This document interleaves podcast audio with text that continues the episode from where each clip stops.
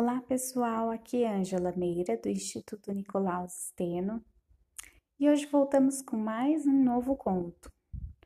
O conto de hoje é dos irmãos Grimm e foi escrito em torno de 1812. Confesso que esse conto eu não conheço, então vai ser uma surpresa para mim e para vocês. Ele não é tão comum, tão popular como os outros contos que eu já li aqui no programa. Mas então vamos lá. O conto de hoje é As Doze Princesas Dançarinas. Era uma vez um rei que tinha doze filhas, cada uma mais linda que a outra. Elas dormiam juntas em um quarto, no qual suas camas ficavam lado a lado. Toda noite, quando estavam no quarto, o rei trancava a porta e os ferrolhos, mas, de manhã, ao destrancar, ele via que os sapatos das princesas estavam desgastados de tanto dançar, e ninguém conseguia descobrir como aquilo acontecera.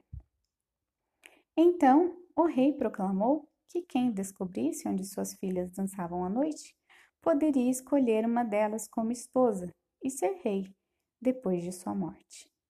Mas quem quer que se apresentasse e não o descobrisse em três dias e três noites, perderia a vida.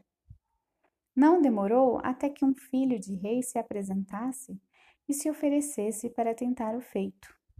Ele foi bem recebido e à noite foi levado a uma sala adjacente ao quarto de dormir das princesas. Sua cama foi colocada lá e ele deveria observar onde elas iam para dançar. E para que elas não fizessem nada em segredo, ou fugissem para algum outro lugar, a porta do seu quarto foi deixada aberta. Mas as pálpebras do príncipe ficaram pesadas como chumbo e ele dormiu. Quando ele acordou pela manhã, todas as doze tinham dançado, pois seus sapatos tinham buracos nas solas. Na segunda e terceira noites, aconteceu a mesma coisa. E então sua cabeça foi retirada sem misericórdia. Muitos outros vieram depois disso e tentaram o feito, porém todos perderam suas vidas. Contudo, um soldado que tinha um ferimento e não podia mais servir, achou-se na estrada para a cidade onde o rei vivia. Ali ele conheceu uma velha que perguntou aonde ele ia. Eu mesmo mal sei, respondeu ele, e acrescentou brincando. Eu queria descobrir onde as princesas dançaram até fazer buracos nos sapatos e me tornar rei. Isso não é tão difícil, disse a velha. Você não deve beber o vinho que será trazido a você à noite. Com isso, ela lhe deu um pequeno manto e disse: Se você puser isso, ficará invisível e então poderá seguir as doze. Quando o soldado recebeu esses bons conselhos, tomou coragem foi até o rei e anunciou-se como um pretendente. Ele foi tão bem recebido como os outros, e trajes reais foram-lhe cedidos. Ele foi levado naquela noite, na hora de dormir, até a antecâmara, e, quando estava prestes a se deitar, a mais velha veio e lhe trouxe uma taça de vinho. O soldado se deitou, mas não bebeu vinho. As doze princesas em seu quarto riram. A mais velha disse: Ele também poderia ter salvado a própria vida. Com isso, elas levantaram, abriram guarda-roupas, armários, gabinetes e tiraram lindos vestidos. Vestiram-se diante dos espelhos, pularam felizes e regozijaram-se ante o, ante prospecto da dança. Apenas a mais jovem disse: Eu não sei o que é isso. Vocês estão felizes, mas eu me sinto estranha. Algum infortúnio vai certamente acontecer conosco. Você é uma pateta que está sempre assustada, disse a mais velha. Já esqueceu como muitos filhos de reis já vieram aqui em vão? Eu quase não precisaria dar ao soldado um sonífero. Mesmo assim, o palhaço sequer acordaria. Quando estavam todas prontas, a mais velha foi até a sua cama e deu-lhe umas pancadinhas. ela imediatamente afundou sob a terra, e uma após a outra, elas desceram pela abertura, a mais velha indo primeiro. O soldado, que tinha observado tudo, não se demorou, pôs seu pequeno manto e desceu após a mais nova. No meio do caminho, escada abaixo, ele pisou no vestido dela. A caçula ficou aterrorizada e gritou: O que é isso? Quem está puxando meu vestido? Não seja tão tola, disse a mais velha. Você o prendeu num prego.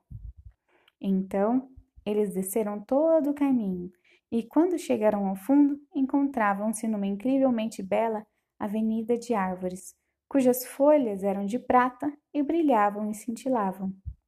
O soldado pensou: preciso levar, levar uma prova comigo. E quebrou um galho de uma delas, o que fez um grande barulho. A mais nova gritou de novo: Alguma coisa está errada. Vocês ouviram esse estalo? A mais velha disse: Foi um tiro de alegria por nos livrarmos tão rapidamente do nosso príncipe. Em seguida, eles foram a uma avenida onde todas as folhas eram de ouro, e depois a uma terceira, em que eram todas de diamantes brilhantes.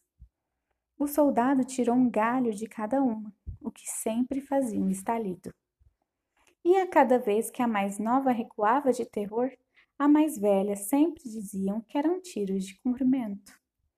Eles continuaram até chegar a um lago, onde estavam doze pequenos barcos, e em cada um estava um lindo príncipe, esperando por uma das doze princesas. Cada uma entrou em um, mas o soldado sentou-se com a mais nova. Então o príncipe dela disse: eu não sei por que o barco está tão mais pesado hoje. Vou ter de remar com toda a minha força se quiser atravessar. O que poderia ser? perguntou a mais jovem. Se não o tempo quente. Eu me sinto mais quente também.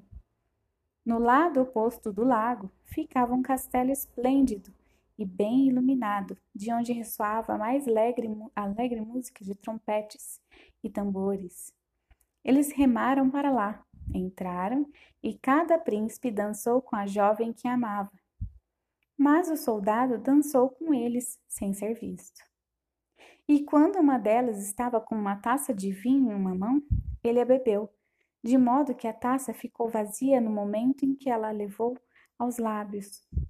A mais nova ficou alarmada diante disso. Todavia, a mais velha a mandou ficar quieta. As princesas dançaram até as três da manhã, quando todos os sapatos criaram furos e elas foram forçadas a ir embora. Os príncipes remaram de volta até o outro lado do lago, e dessa vez o soldado se sentou perto da mais velha. Na margem, eles se despediram de suas princesas e prometeram retornar na noite seguinte. Quando elas alcançaram as escadas, o soldado correu na frente e deitou-se em sua cama. No momento em que as doze princesas subiram vagarosas e cansadas, ele já estava roncando tão alto que todas podiam ouvi-lo. E elas disseram: Estamos tão a salvo quanto ele está condenado.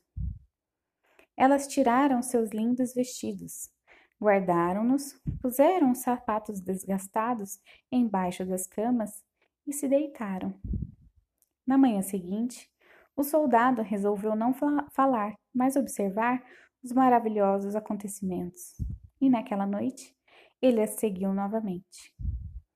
Então, tudo foi feito como na primeira vez, e eles dançaram até os sapatos virarem frangalhos. Porém, na terceira vez, ele pegou uma taça como uma prova. Quando chegou o momento de dar a sua resposta, ele tirou os três galhos e a taça e foi até o rei. Mas as doze princesas ficaram atrás da porta para ouvir o que ele diria. O rei então perguntou: Onde as minhas doze filhas dançaram até acabar com os sapatos no meio da noite? Ele respondeu: Num castelo subterrâneo, com doze príncipes.